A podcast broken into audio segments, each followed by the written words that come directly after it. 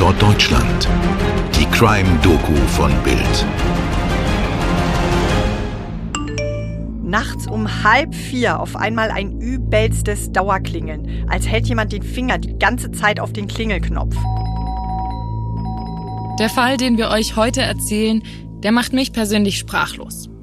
Es geht um Sophie N., eine 23 Jahre alte, lebenslustige Frau mit vielen Träumen und Zielen. Zwei Jahre lang wird sie gestalkt. Am Ende steht ein bestialischer Mord. Ein Fall, der Anfang 2020 ganz Deutschland schockiert. Ich bin Toni Heyer. Und ich bin Mirko Kasimir. Hallo und herzlich willkommen zu einem neuen Fall hier bei Tatort Deutschland. Toni, ich bin da ganz bei dir, denn dieser Fall ist wirklich äußerst verstörend. Und das sehen nicht nur wir so. Aber gehen wir erstmal zurück ins Jahr 2020. Zu diesem Zeitpunkt soll für Sophie eigentlich ein neuer Lebensabschnitt beginnen. Die junge Flugbegleiterin plant, nach Wien umzuziehen.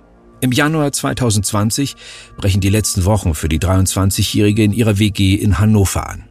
Ihre Koffer sind gepackt, Sophie ist startklar für die neue Stadt und den neuen Arbeitgeber. Denn nach der Pleite von Thomas Cook will sie für Austrian Airlines arbeiten. Schon als Kind war Sophie vom Fliegen fasziniert und wollte unbedingt Flugbegleiterin werden. Als junge Frau ist dieser Traum in Erfüllung gegangen. Wie happy sie mit ihrem Job ist, das sieht man auf Fotos.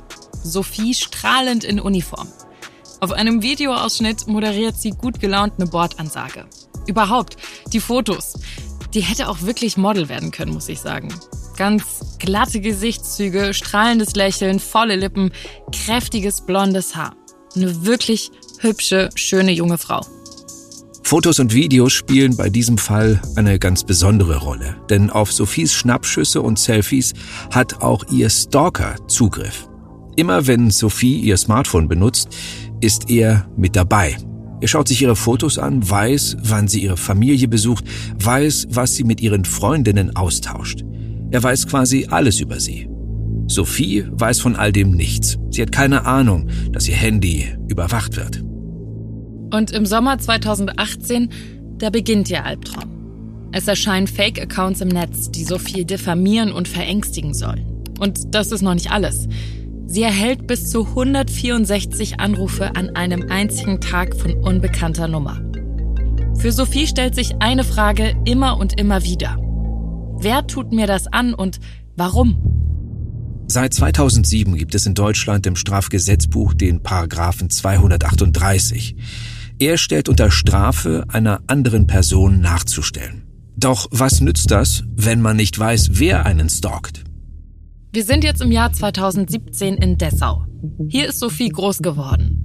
Bevor sie als Flugbegleiterin in Hannover durchstartet, absolviert Sophie eine Ausbildung zur Tourismus- und Eventmanagerin. Neben ihrer Ausbildung jobbt sie als Aushilfe in einer H&M-Filiale im Rathauscenter Dessau. Einer ihrer Kollegen in der Filiale ist Patrick S., 32 Jahre alt, Student der Wirtschaftsmathematik. Die beiden verstehen sich, gehen ab und zu gemeinsam was essen. Für Sophie ist es nur ein Kollege. Jetzt, Ende 2017, passiert etwas Unglaubliches. Etwas Unerhörtes. Patrick verschafft sich Zugang zu Sophies Handy. Ihre PIN-Nummer hat er durch Beobachtungen abgegriffen. Er installiert eine Spionage-App auf ihrem Smartphone. Das ist so gruselig, wenn ich mir das vorstelle. Da wird unbemerkt auf deinem Handy eine Spionagesoftware installiert und dein Handy überwacht. Laut einer Studie des Softwareanbieters Kaspersky führt Deutschland in dem Bereich eine traurige Statistik an. Wir sind das Land in Europa, in dem Stalkerware am häufigsten eingesetzt wurde.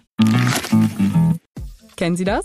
Sie stehen morgens auf und möchten gut informiert in den Tag starten, ohne dabei die kostbaren Morgenminuten zu verschwenden?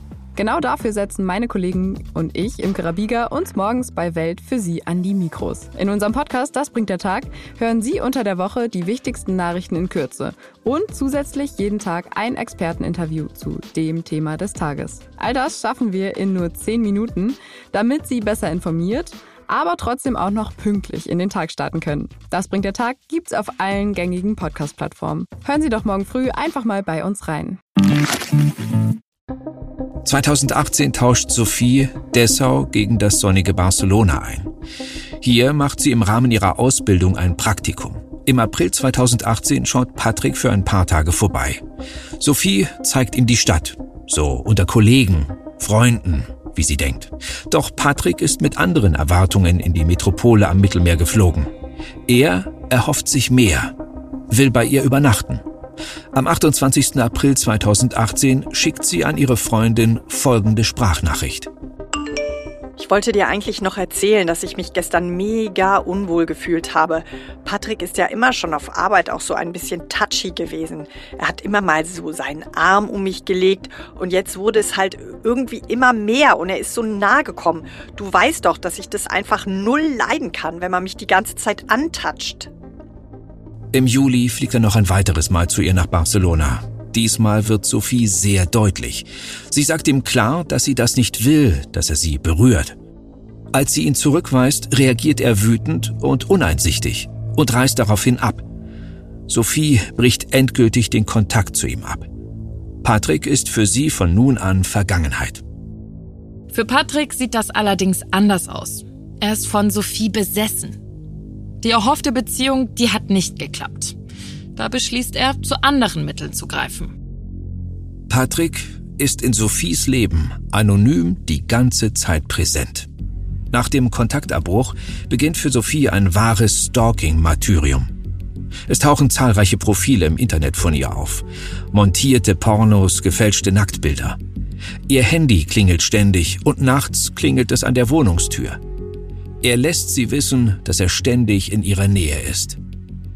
Er stört sogar ihre Beziehungen, beziehungsweise er zerstört sie. Sophie weiß nicht, wer sie stalkt, aber ihr reicht es jetzt. Sie erstattet Anzeige gegen Unbekannt. Der Fall landet irgendwann beim LKA Cybercrime. Doch niemand kann ihr helfen. Die IP-Adressen können nicht ermittelt werden. Sie verlaufen ins Ausland. Patrick hat inzwischen auch GPS-Tracker an ihrem Auto und dem Auto ihrer Mutter angebracht. Er weiß zu jeder Zeit, wo Sophie gerade ist. Ende 2018 zieht sie dann beruflich nach Hannover. Patrick, der mit seinen inzwischen 33 Jahren noch bei seinen Eltern in Dessau lebt, lauert regelmäßig vor ihrer Wohnung in Hannover. Er versteckt sich. Wenn Sophie bei ihrer Mutter in Dessau ist, klingelt er auch dort nachts an der Tür. An einem Tag schickt er ihr anonym ein Handyfoto vom Zug, mit dem sie beruflich nach Frankfurt fährt. Dann eine Aufnahme ihres Hotelzimmers. Er versucht mit allen Mitteln der Jungfrau zu schaden, sie zu ängstigen, zu kontrollieren. Doch irgendwann reicht ihm das nicht mehr aus. Am 20. November 2019 kauft er ein Klappmesser. Und gegen Ende 2019 beschließt Patrick S. aus Rache zu töten. Die Ermittler werden später sagen, die Tat sei minutiös geplant gewesen. Für Sophie bricht im Januar 2020 das letzte Wochenende in Hannover an. Mit ihren Freundinnen feiert sie fröhlich und ausgelassen ihren Abschied. Nichts ahnt natürlich. Am Ende des Wochenendes, es ist Sonntag, der 10. Januar, da bricht Patrick S. abends über die Balkontür in ihre Erdgeschosswohnung ein. Im Prozess sagt der Richter, Sie sind eingestiegen in schwarzer Kampfmontur mit Handschuhen, Sturmhaube und Schutzbrille. Sie hatten Pfefferspray, Elektroschocker, Seil, Glasschneider, Klappmesser und Handfesseln dabei. Die Fesseln waren sogar zu Schlingen vorbereitet. Das ist Polizeitaktik, um jemanden schneller überwinden zu können. Sie sind extrem zielgerichtet vorgegangen. Und ich muss noch mal betonen, es ist Sonntagabend. Patrick S. wird nun über 20 Stunden warten, bis er zur Tat schreitet. Er versteckt sich unter dem Bett von Sophies Mitbewohnerin, die an diesem Wochenende nicht zu Hause ist. Am Montagabend, fast 24 Stunden nach dem Einbruch, kriecht er unter dem Bett hervor und überfällt Sophie im Badezimmer. Er überrascht sie, als sie gerade auf Toilette ist. Mit mehreren Schlägen, einem Elektroschocker und Pfefferspray setzt er sie außer Gefecht. Dabei zertrümmert er Sophies Nasenknorpel vollständig. Sophie schreit, kämpft um ihr Leben, doch Patrick S. hält ihr den Mund zu, versperrt ihr den Weg. Sie liegt bereits hilflos am Boden, als er ihr eine neun Zentimeter lange Klinge in den Hals stößt. Sophies Halsschlagader wird durchtrennt. Sie hat keine Chance mehr. Sie verblutet schnell. Patrick S. fährt dann zurück nach Dessau zu seinen Eltern. Einen Tag später stellt er sich der Polizei mit den Worten, er habe in Hannover eine Frau getötet, zu der er ein komisches Verhältnis hatte. Mehr als diesen einen Satz wird es von ihm zu seiner Tat nicht geben. Der Prozess zieht sich über acht Monate. In 25 Verhandlungstagen hat Patrick S. nichts gesagt. Der Richter appelliert immer wieder an ihn zu reden, weist ihn darauf hin, wie wichtig seine Aussage für das Verfahren sei. Die Hoffnung, dass Patrick S. sich doch noch äußert, die zerschlägt sich. Viele Fragen bleiben unbeantwortet. Der Richter wendet sich mit folgenden Worten an Patrick. Es ist ziemlich verstörend. Ihr Verhalten ist verstörend. Es hat anderthalb Jahre gedauert, bis Sie zur Tat geschritten sind. Sie haben mit Absicht getötet, sind heimtückisch vorgegangen und aus niedrigen Beweggründen. Als Rache dafür, dass sie sie zurückgewiesen hat. Ihr Ziel war es, eine Beziehung einzugehen, Verliebt sein und gleichzeitig manipulativ aktiv sein. Aus der Privatsphäre etwas abgreifen, abfischen.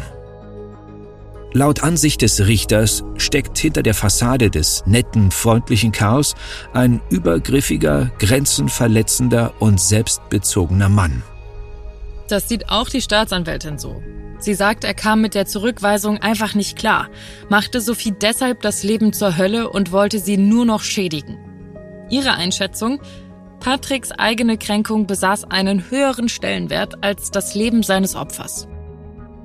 Es gibt aber eine Person, mit der Patrick S. ausführliche Gespräche führt. Und das ist der Gutachter, der Psychiater. Ihm erzählt er, dass er um jeden Preis wissen wollte, warum sich Sophie in Barcelona so abweisend verhalten habe. Patrick S. erwähnt dabei auch Situationen, in denen er sich sicher gewesen sei, sie hätte auch Interesse an ihm. Gut ein Jahr nach dem Mord fällt das Urteil gegen ihn. Vor Ort war damals Bildreporterin Christine Wahl. Patrick S. wurde wegen Mordes an der 23-Jährigen vor dem Landgericht Hannover schuldig gesprochen. Das Urteil des Richters lebenslange Haft. Außerdem wurde die besondere Schwere der Schuld festgestellt. Während der Begründung weinte und zitterte der Täter.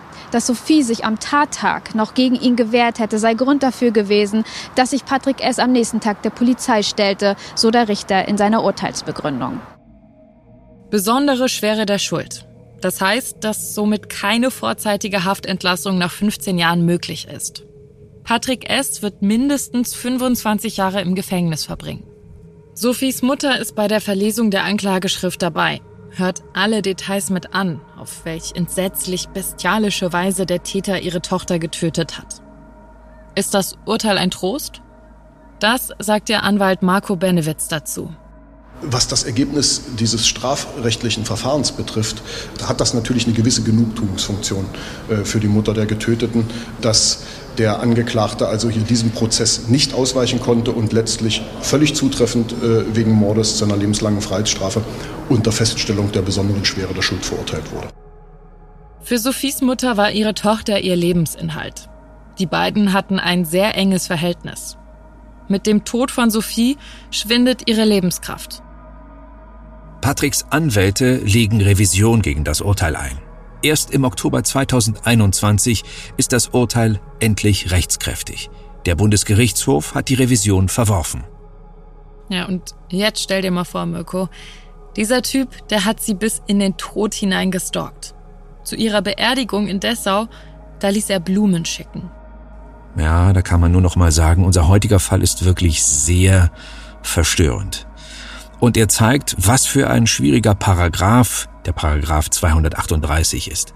Denn die Bringschuld des Opfers, also dass das Opfer Beweise für das Stalking liefern muss, die ist natürlich alles andere als leicht. Wie eben genau dieser Fall, der Mordfall Sophie, zeigt. Unseren heutigen Fall, den haben wir unter anderem mit Artikeln und Videos und Podcasts von Stern, RTL, Spiegel, dem NDR und Bild.de recherchiert.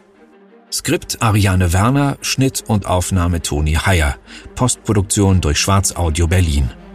Wir danken euch, dass ihr mit dabei wart und freuen uns, wenn ihr auch beim nächsten Mal wieder einschaltet. Alle weiteren Infos zur heutigen Ausgabe findet ihr in den Show Notes. Und damit bis zum nächsten Mal, euer Mirko und eure Toni.